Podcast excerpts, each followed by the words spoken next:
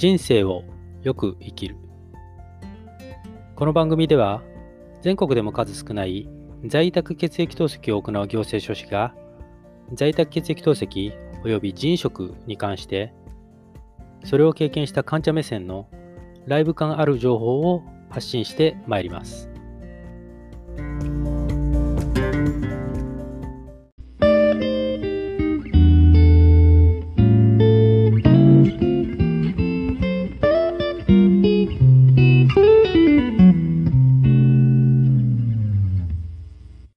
皆さん、こんにちは、こんばんは。おはようございます。人生をよく生きる。本日は2021年3月の8日、月曜日になります。前回の放送が、えー、3月の2日でしたので、1週間間が空いてしまいました。申し訳ございません。まあ、細々とした、えーと、イベントがあったあ関係はありますが、えー、さて、本日お話しするテーマですけれども、在宅血液透析を行うにあたって、まあ、言うなれば生命線といえる、在宅血液透析の機械、まあ、RO 装置も含めてですね、えー、これらに関連するお話です。えっ、ー、と、実はですね、先週、とある企業様からですね、お声掛けをいただいて、うん現在在宅血液透析を行うね、患者の立場として、患者の視点でね、あのー、まあ、現状だったり、まあ、課題というかね、そういったものをお話、えー、伺いたいという、まあ、非常にありがたい申し出がありまして、それをまあ快諾させていただいて、えー、約2時間ぐらいですかね、がっつり、えー、まあ、企業側の Q に対して私がアンサー、お答えするという形のウェブ会議をさせていただいたんですね。で、まあ、まあもちろん、うん、社名は申し上げられませんけれども、かなりな、うんまあ、一部上場の大きな会社さんです。で、まあ、メーカーさんだったので、えっ、ー、と、まあ、出てくるクエスチョンというのはですね、やはりその透析の機械、ハード面が多かったですよね。で、それはある程度予測はできていたので、そのウェブ会議の前に、うん、一つブログ記事を上げてるんですよね。その透析の機械に関することですね。で、まあ、それを受けて、えっ、ー、と、実際にウェブ会議は終えましたと。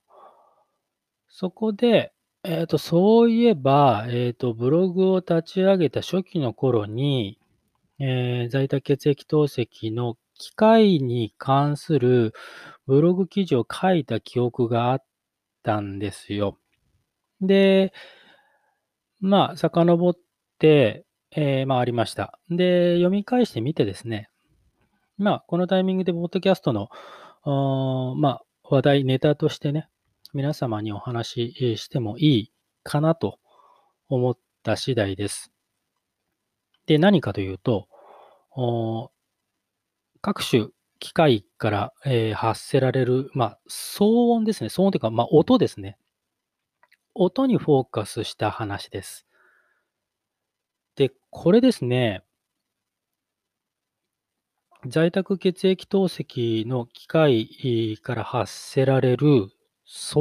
音というのは、まあ、意外というか、まあ、当然というか、その導入検討をね、在宅血液透析を導入検討されている方というのは、非常に気になる点らしいですね。まあ、らしいというのは、えー、実際、その昨年の3月ぐらいですね、そのブログを立ち上げたのが1月の中旬で、今3月ですから、もう初期の初期。で、そんな早い時期にですね、ありがたいことに、えっ、と、ブログのお問い合わせフォームから、えー、問い合わせをしていただいた方がいらっしゃったんですね。で、その方のクエスチョンというのが、実際に在宅血液透析をやっていて、えっ、と、その騒音の問題というのは、まあ、どうなんですかと、どの程度なんですかというようなご質問だったんですよね。で、まあ、なるほどということで、えっ、と、メールに、対してはね、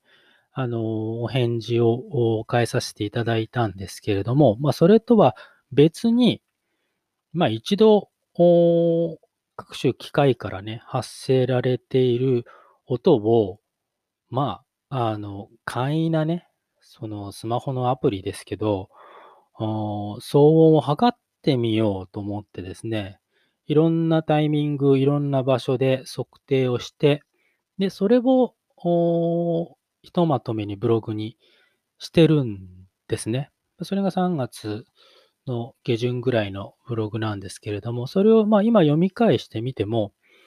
非常にまあ、まあ面白い視点だなということで、えー今回、えーポッドキャストでお話ししようかと思っておりますので、えーぜひですね、最後までお付き合いいただければなと思っております。現在、透析をされている患者さんで、在宅血液透析を導入、検討されている方々というのは、えっ、と、いろいろ情報は収集はされていると思うんです。その現在、通院、うん、まあ、血液透析をね、通院でされている患者さんなどは、その施設のスタッフさんがもちろんですけど、あと、まあ、ネット上にはね、えー各種医療機関が、えー情報提供されてますし、であとは SNS 等々でね、まあ、あの、うん制御入り乱れてはいますけどね、まあ、そういったいろんな情報は入手できる環境にはあるかと思うんですけれども、あの、実際にやってみて気づくことって結構あるんですよ。うん。で、その一つがこの音、その機械から発せられる音がありますよね。で、まあ、持ち家の方だったり、賃貸の方、まあ、戸建ての方、マンションの方、まあ、いろんな住環境ありますね。うーん、で、施設でね、あの血液透析をやられている患者さんにとって、その施設で見るあの、あの 透析の機械、意識がね、ご自身のご自宅に設置されて動作するっていう、なかなかイメージしにくいですよね。うん。で、特に音ってなると、あの、周辺環境によっても変わりますからね。うん。なので、あの、非常に気になる、う事項だとは思います。まあ、冒頭にお話ししましたけれども、えっ、と、まあ、とある、うん導入検討されている方のね、ご質問を受けて、我が家の透析室にある、うん、透析の機械、RO 装置、えーこれからどれほどの音というのが放出されているのかというのを、えっ、と、スマホのね、簡易アプリですけれども、うん、それを使って、えー在宅血液透析の各フェーズごとにね、まあ、その準備、プライミングからありますね。実際に血液ポンプが回って透析が開始してとか、で、透析が終了してとか、まあ、いろんな各フェーズごとに計測をしてみました。はい。まあ、地味な作業でしたけど、やってみました。で、それの結果をお話ししようかなと思ってますね。で、えっ、と、まずはじめに、えーこの測定環境のお話をしておきますね。私の自宅周辺の環境の話をしておきます。首都圏内ではありますけれども、海と山に囲まれた閑静な町であります。まあ、閑静というとね、閑静な住宅街というと、なんかいいところに聞こえますけど、あまあ、要は田舎ってことですよね。はい。で、メインストリートからは外れてですね、山道を少しこう上がった場所に住居を構えているということなので、夜、まあ、特に夜中は非常にもう静まり返っております。そういう住環境です。はい。で、えー測定の時間帯ですけれども、えっ、と、18時頃から夜中の2時頃ですね。で、この幅は何かというと、まあ、18時ぐらいから、えっ、と、透析の準備、まあ、プライミングをしますということですね。で、夜中の2時頃っていうのは、まあ、透析が終わって、後片付けをして、最後の機械の自動洗浄をしてっていうのが大体2時ぐらいなので、うん、まあこれだけの幅があるということですね。それと測定機器、まあ機器っていうと大げさですけど、先ほど申し上げたようなスマホの簡易アプリです。で、私は Galaxy の S9 を使っているので、Android ですね。で、Android アプリの、一応名前言っとくと、えっ、ー、と、騒音測定器、サウンドメーターっていうやつですね。これを使いました。で、あとは測定条件。まあ、測定条件というと大げさですけど、そのスマホを置く位置ですね。測定するにあたって置いた位置ですけど、透析の前後と透析中と若干位置が異なりますね。つまり、その透析中って、えっ、ー、と、リクライニングチェアで、えー、まあ、ほぼフルフラットな状況になりますので、その状態と、まあ、プライミングだとかね、後片付けをしているときとは、まあ、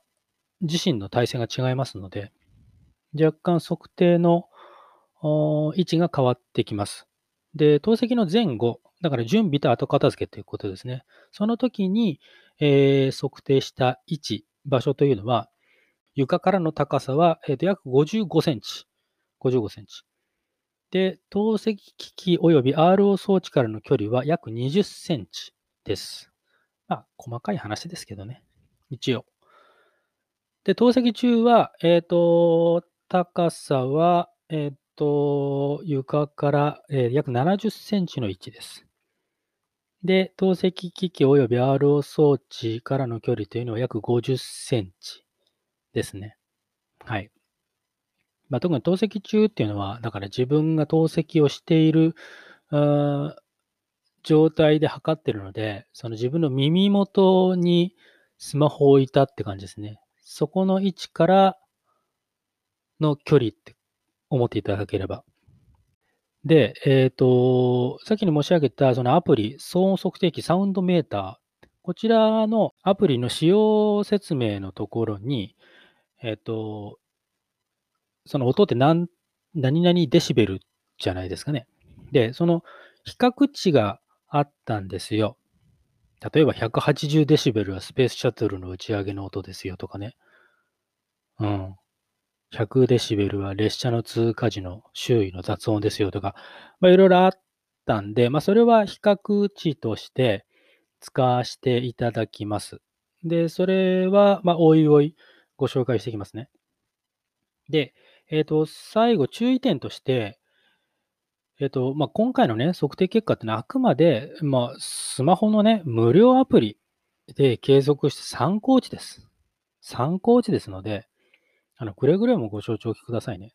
うん。で、もし、えー、今回のお話を聞いていただいて、いや、うちの住環境でどれぐらいなんだろうって、まあ、思って測定される場合はね、その、まあ、同様のね、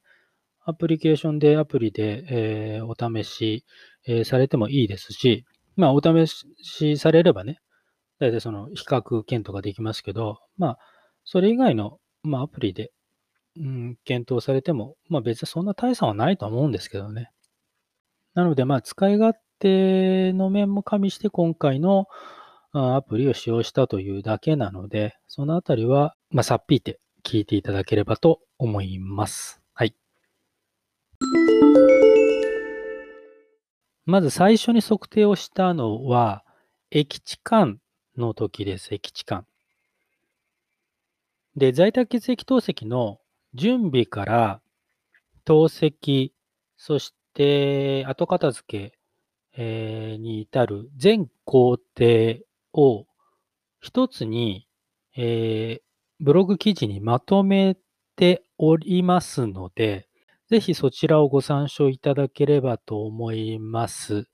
ので、え、ー、と、今回はその細かなね、えー、工程の説明っていうのは、少々省きますのでね、そのあたりはご了承ください。で、まあ、駅地間をね、簡単に、簡単に、まあ、素人のレベルで、えー、ご説明をするとすれば、その透析の駅って A 駅、B 駅ってありますね。その A 駅、B 駅を、その RO 装置経由でね、こう流れてくる、こう清潔なまあ、なんていうんですか、生成水とこう、なんでしょうね、希釈させるんですかね。なこう、混ざってね。で、その透析患者おのおのの濃度にしてね、透析液を生成して、それをその透析の機械本体のこう配管内を巡回させるみたいな、そんな程度の理解なんですけど、まあそういうことですよ。はい。で、その液置換の時の騒音が約60デシベル、60デシベルに、えっ、と、プラス5から15の幅がありますが、まあ、この幅が何で生まれたかっていうのは後で説明していきますね。で、今回測定に使ったアプリの使用説明欄に、え、比較値があるって申し上げましたね。えー、その比較値で言うと、この60デシベルというのは、えー、話の音、話をする音だったり、デパートの店内の騒音だそうです。60デシベル。うん、イメージできますでしょうか。はい。で、このフェーズの騒音に関してのポイントとしては、透析機器本体と RO 装置が共に作動しているっていう点ですかね。で、えー、血液回路をですね、装着しますね。パチパチパチと。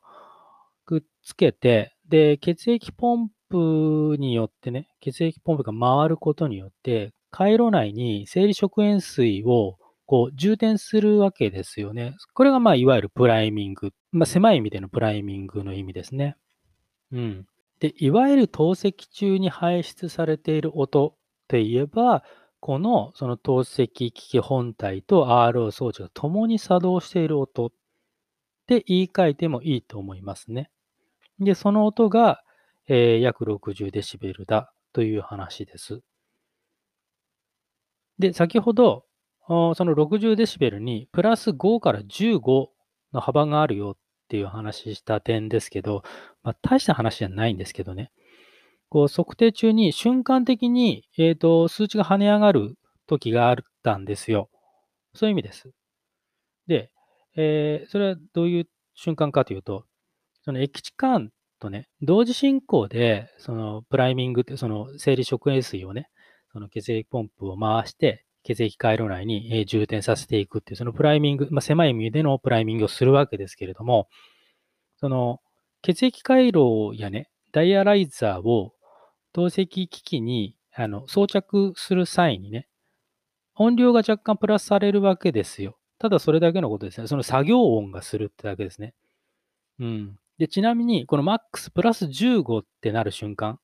これ何かというと、あの血液回路が固装されてるんですよね。で、固装された血液回路のその外袋をね、開封した瞬間のそのベリベリベリって、ちょっと、こういう音です。わかります？こういう音がですね、瞬間的になるので、それで一瞬数値が跳ね上がったっていう、まあそれだけの話です。はい。次、駅地間終了時の音です。で、ここのポイントは、RO 装置は止まっています。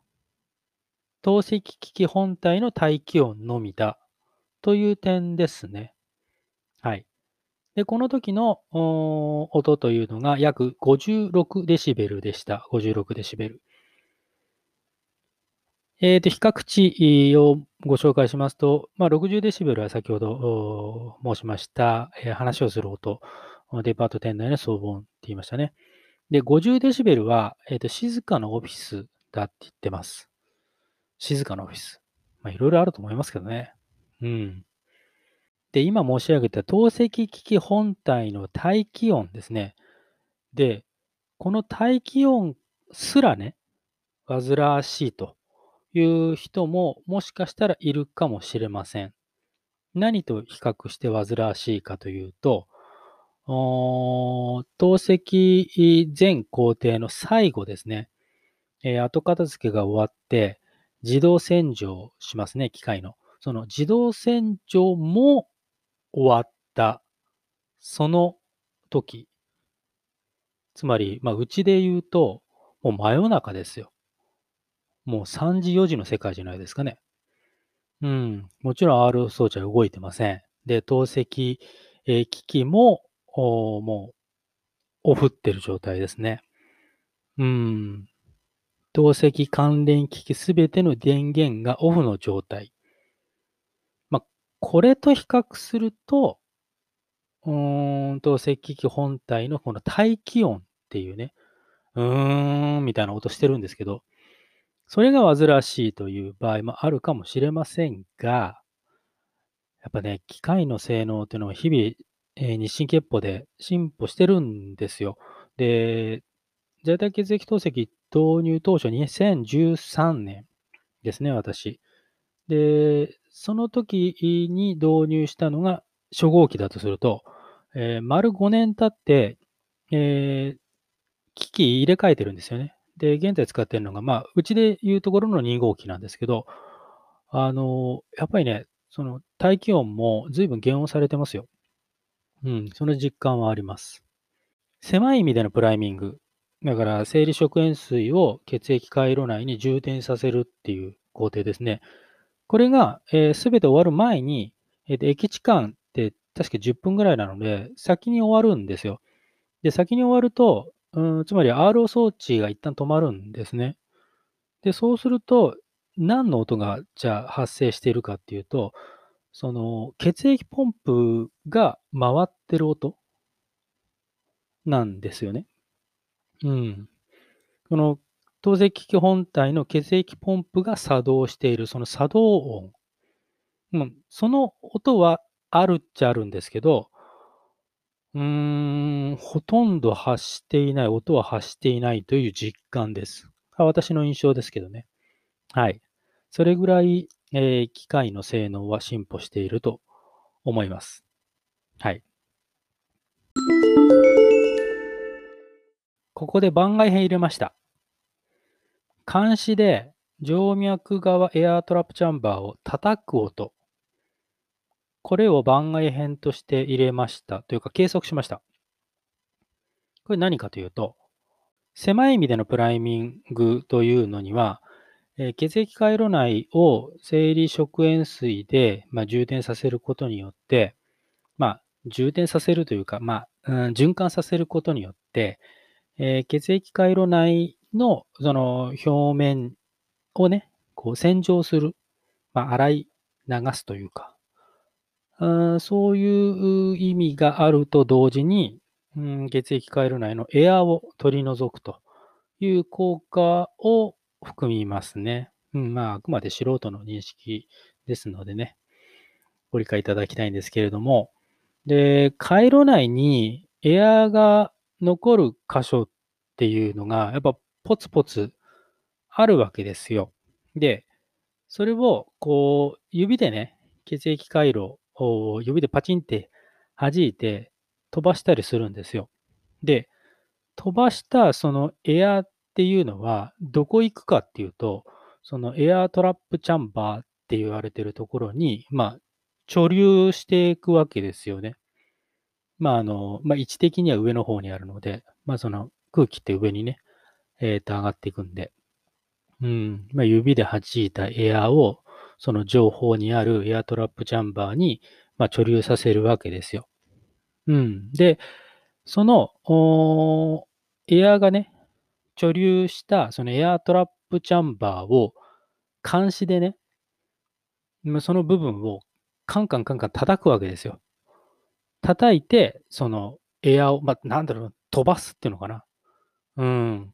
多分これってあの、通院血液透析をやられてる方っていうのは、スタッフの方が監視でね、その、このエアトラップチャンバーをカンカンカンカン叩く様を見たことあるんじゃないですかね。あの、様子を見てなくても、なんか叩いてんなっていうのは、多分実感としてあると思うんですけど、それです。この、カンカンカンのカンの瞬間音が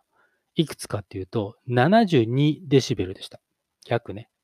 約72デシベルでした。うん。で、この72って、えっ、と、比較値で言うと何に当たるかというと、えっ、とですね、70デシベルっていうのが、あ創造しオフィス。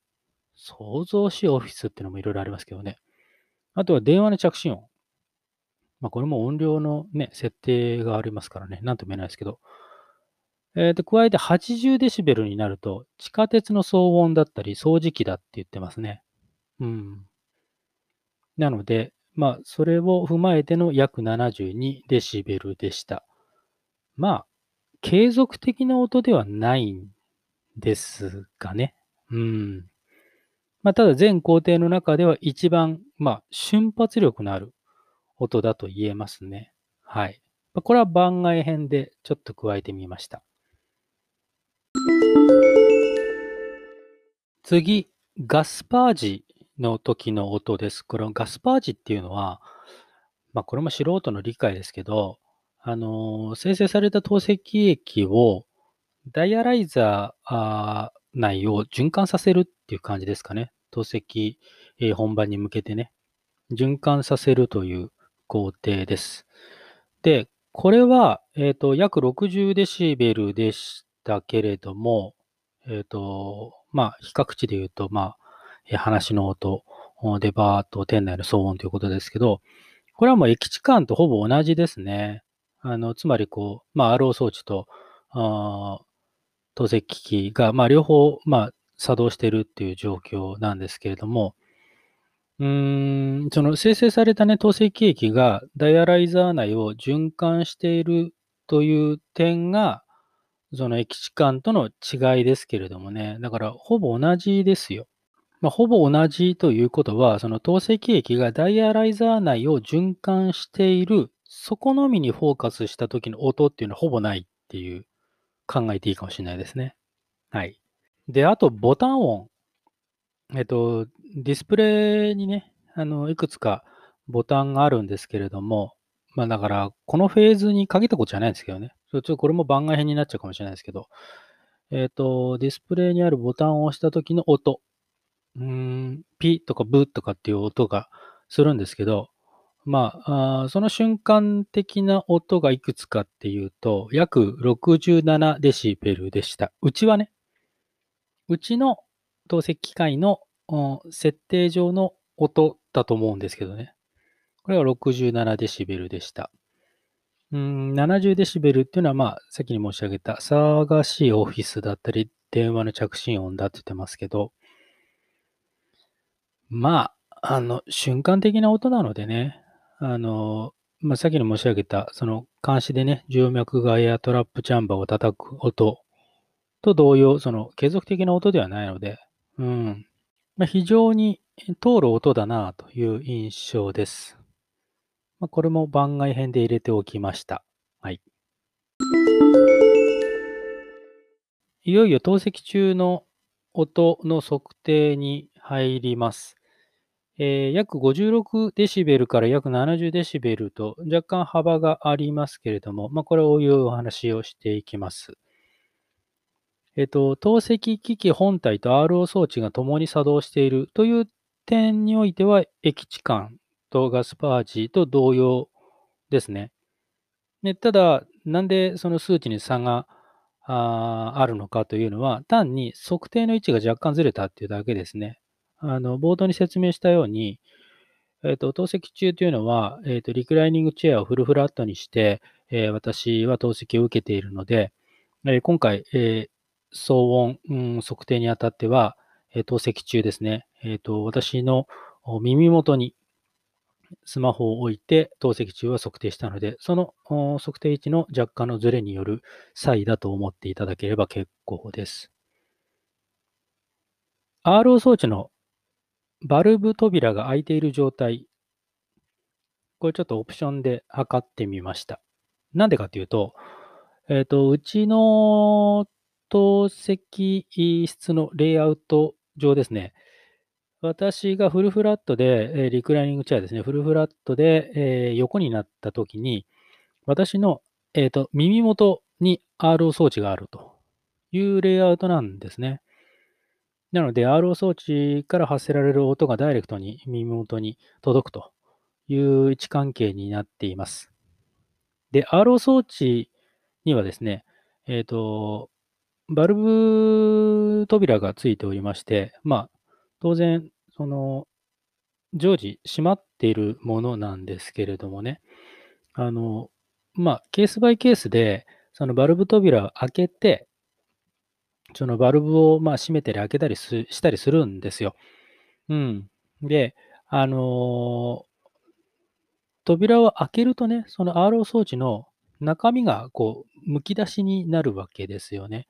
で、むき出しになるっていうことは、その RO 装置の中のポンプ音っていうのが、要はまあ RO 装置のメインの騒音なわけですよ。で、それが、そのバルブ扉を開けちゃうとね、その音がもう完全に解放されちゃうので、うん結構の音になるんですよ。なので、好き好んで開けてることはないんですけど、その開いた状態のね、音がどんなもんかなっていうふうに測定してみたら、え約59デシベル、まあ60デシベルでしたね。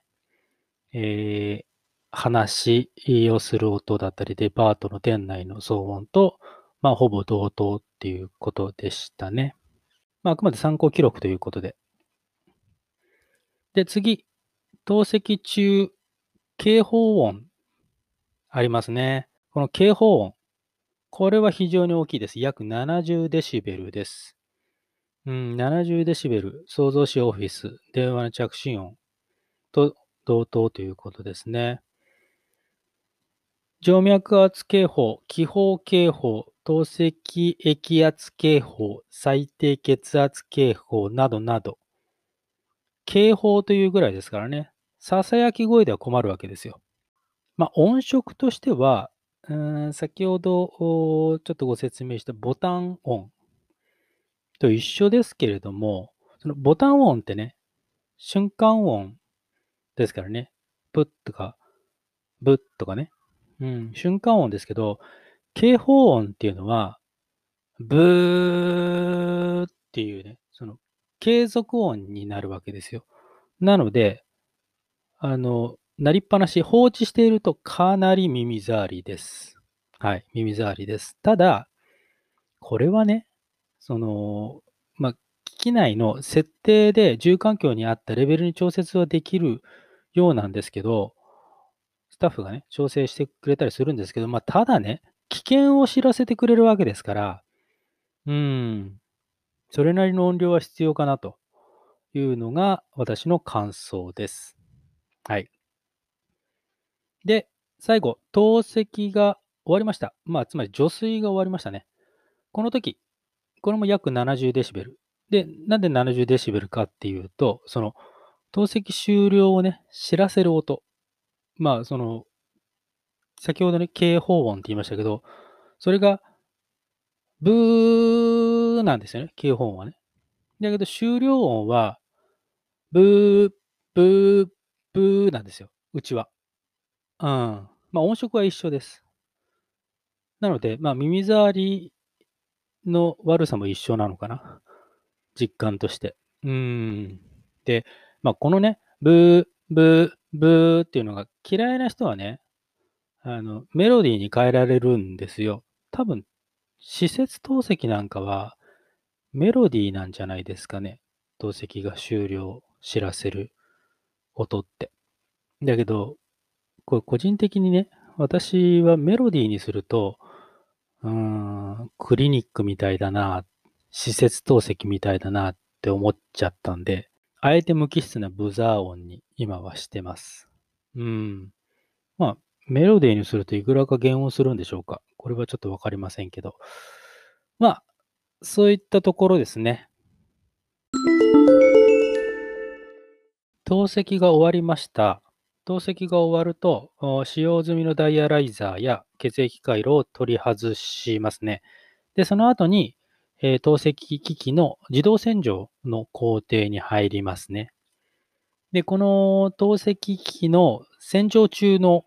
音を計測してみました。これちょっと幅があるんですけど、約36デシベルから約63デシベルとなってます。まあ、おいおい説明していきますが、まず、えっ、と、透析用のリクライニングチェアですね。えーその周辺に、えースマホを置いて計測した場合、これが約63デシベルでした。はい。まあ、透析機器本体と RO 装置が共に作動しているという点で、駅地間ガスパージと同様ですね。まあ、ただ、気持ちプラスアルファの音色が混じっている気がしないでもないです。これはもう、ちょっと私の錯覚かもしれませんが、うん、もしあるとしたらちょっと専門的なので、ちょっとごめんなさい、わかりかねますね。ただ、なぜか、音が若干プラスされているということでした。で、えっ、ー、と、透析が終わるとですね、えっ、ー、と、私は、えっ、ー、と、リビングでくつろぎます。まあ、あの、戦場はね、あの、始まってしまえば、透析機器に寄り添っている必要はないので、えー、もうのんびりしちゃいますね。で、えっ、と、恥ずかしながら我が家のレイアウトを、まあ、ちょっと口頭でご説明をすると、2階で同席やってるんですね。で、洋室と和室ですね、寝室がもともとあったんですよ。3部屋。ただ、在宅血液透析を導入するにあたって、洋室と和室とをね、区切っていた壁をぶち抜いてワンフロア化したんですよ。うん。で、透析機器一式は、えっ、ー、と、旧和室の、まあ、端っこに、まあ、鎮座してるって感じですかね。で、そのちょうど対角線上の位置、まあ、距離にして約4メートル、ちょっと計測してみたら、約4メートル離れた場所で、基本的にくつろいでいます。はい。で、その位置で計測したのが約54デシベルということですね。先ほど透析をチェア付近で、え測った音が約63デシベル。うんまあ、それに比べると、音量は若干落ちますが、まあ、それでもね、その54デシベルっていうと、うん、60デシベルが、えー、話し声、話の音、デパートの店内の騒音。で、50デシベルが静かなオフィス。まあ、それの中間ですからね。うん、なので、まあ、静かな真夜中のひとときっていうわけには、まあ、さすがにいきません。はい。これは実感としてあります。で、えっ、ー、と、いろいろな場所で測ってみました。えー、それの一つが、リビングの外に出て測ってみました。この時が約42デシベルでした。40デシベルになると、えっ、ー、と、比較値で言うと、静かな住宅街だったり図書館の音だそうです。うん。あの、リビングでね、そのくつろいでいる場所から、あの、1枚ドアを隔てた場所で計測してみたんですね。まあ、ドアを閉めた状態ですね。要はね。よーく耳を澄ませばね、洗浄中の音は認識できますけれども、もしそんな事情を知らない人がその場にね、立ったら、音そのものが気づかないんじゃないかって思うほど、その程度の音量でした。はい。で、えー、もう一つ参考値、えっ、ー、と、寝室内。寝室内で測ってみました。約36デシベルです。40デシベルが静かな住宅街図書館。で、30デシベルになるともう囁く音。深夜の郊外ってなってますからね。まあ、あ非常に静かだということがわかるかと思いますね。あの、透析の機器一式がある場所からは、まあ、距離もあって、その寝室までの間にね、ドア2つあるんですよ。うん。まあ、実はね、こう、初号機の頃、その2013年に導入した時の初号機の時っていうのは、寝室のドアを開けっぱなしにしていると、その透析室のね、ドアは閉め、閉まってますけどね。寝室のドアを開けっぱなしにしていると、洗浄音が非常に気になりました。うん、もうもっと言っちゃうと、私は気にならないかもしれないですけど、もう妻は気になるって言ってました。うん。まあ、寝室のドアを閉めてもね、洗浄音が聞こえるといえば聞こえるっていうレベルでしたが、まあ、しかし現在使用している2号機は、えー非常に優秀でして、寝室では全くと言っていいほど洗浄音はあ気になりませんし、感じません。はい。で、最後、透析機器洗浄が終わった直後の音ですね。まあ、あの、すべての機器がオフってる状態なので、まあ言うなれば、あの、我が家の真夜中の住環境を表している音だと言っても差し支えないかと思うんですけど、まあ、約36デシベルですね。うーん、まあ洗浄が終了すれば RO 装置は、まあ、当然停止しますし、統制機器の電源も落ちますと。うん。だから、まあ繰り返しになりますけど、我が家の1日の中で人工音がほぼなくなる時間帯って言ってもいいかもしれないですね。うん。これが36。だこれはもう寝室内でも36だったので、まあほぼその透析、えー室だろうが、寝室だろうが、もうその自動洗浄が終わってしまえば、もう一番、なんだろうな、ミミニマムな状態ですね。我が家ではミニマムなあ音の状態になると言っていいと思います。まあほぼ無音ですよね。無音。はい。戸建てマンション問わず、まあ、主に戸建てですけどね、あのー、2階にね、透析機器設置を考えている方っていうのは、その下にね、えっ、と、住まわれている、とか、まあ、生活されている、まあ、あ家族の方にね、与える影響というのも気になるんじゃないでしょうかね。我が家の場合ですけれども、1階にいる家族から話を聞くと、うん、そこにいてね、感じる音っていうのがあるらしくて、えーその感じる音で透析が始まったってわかるそうです。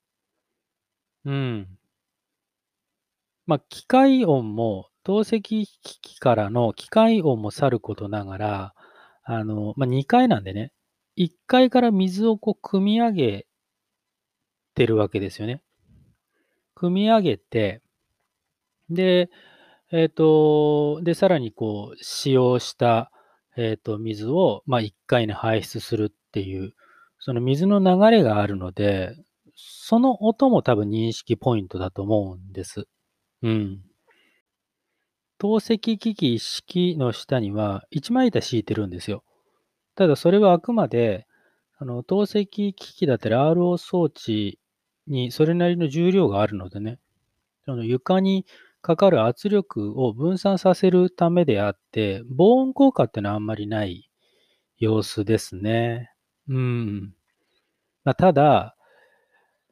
あのーまあ、今回ね、実際に計測して分かったこと、そしてあと、ま、実感としてね、えーあるのは、この透析機器の高い性能のおかげで、騒音の問題というのは、うん、思ったほどネックにはならないんじゃないかなというのが個人的な感想です。まあ確かに、えっ、と、再三お話ししてますけれども、2013年に、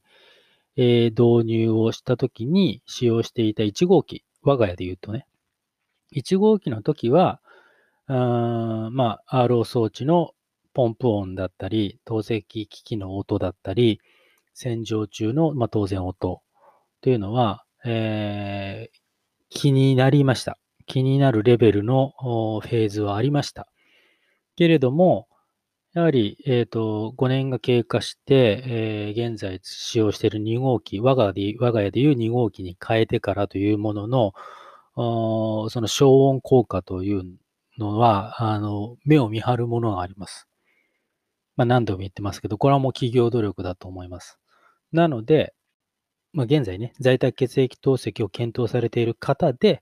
その透析機器から発せられる騒音がどうなんだろう、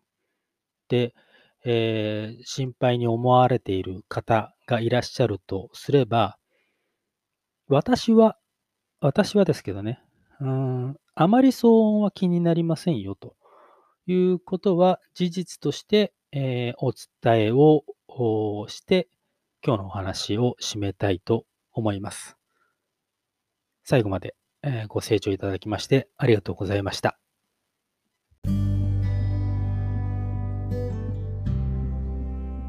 ということで、今回は以上になります。この番組では引き続き、在宅血液透析及び人員食に関する患者目線での情報を発信してまいります。ブログ、人生をよく生きるも解説しておりますので、そちらもご覧いただければ幸いです。URL は https コロンスラッシュスラッシュキングダイ 2020-blog.com です。それではまたお会いいたしましょう。ご視聴ありがとうございました。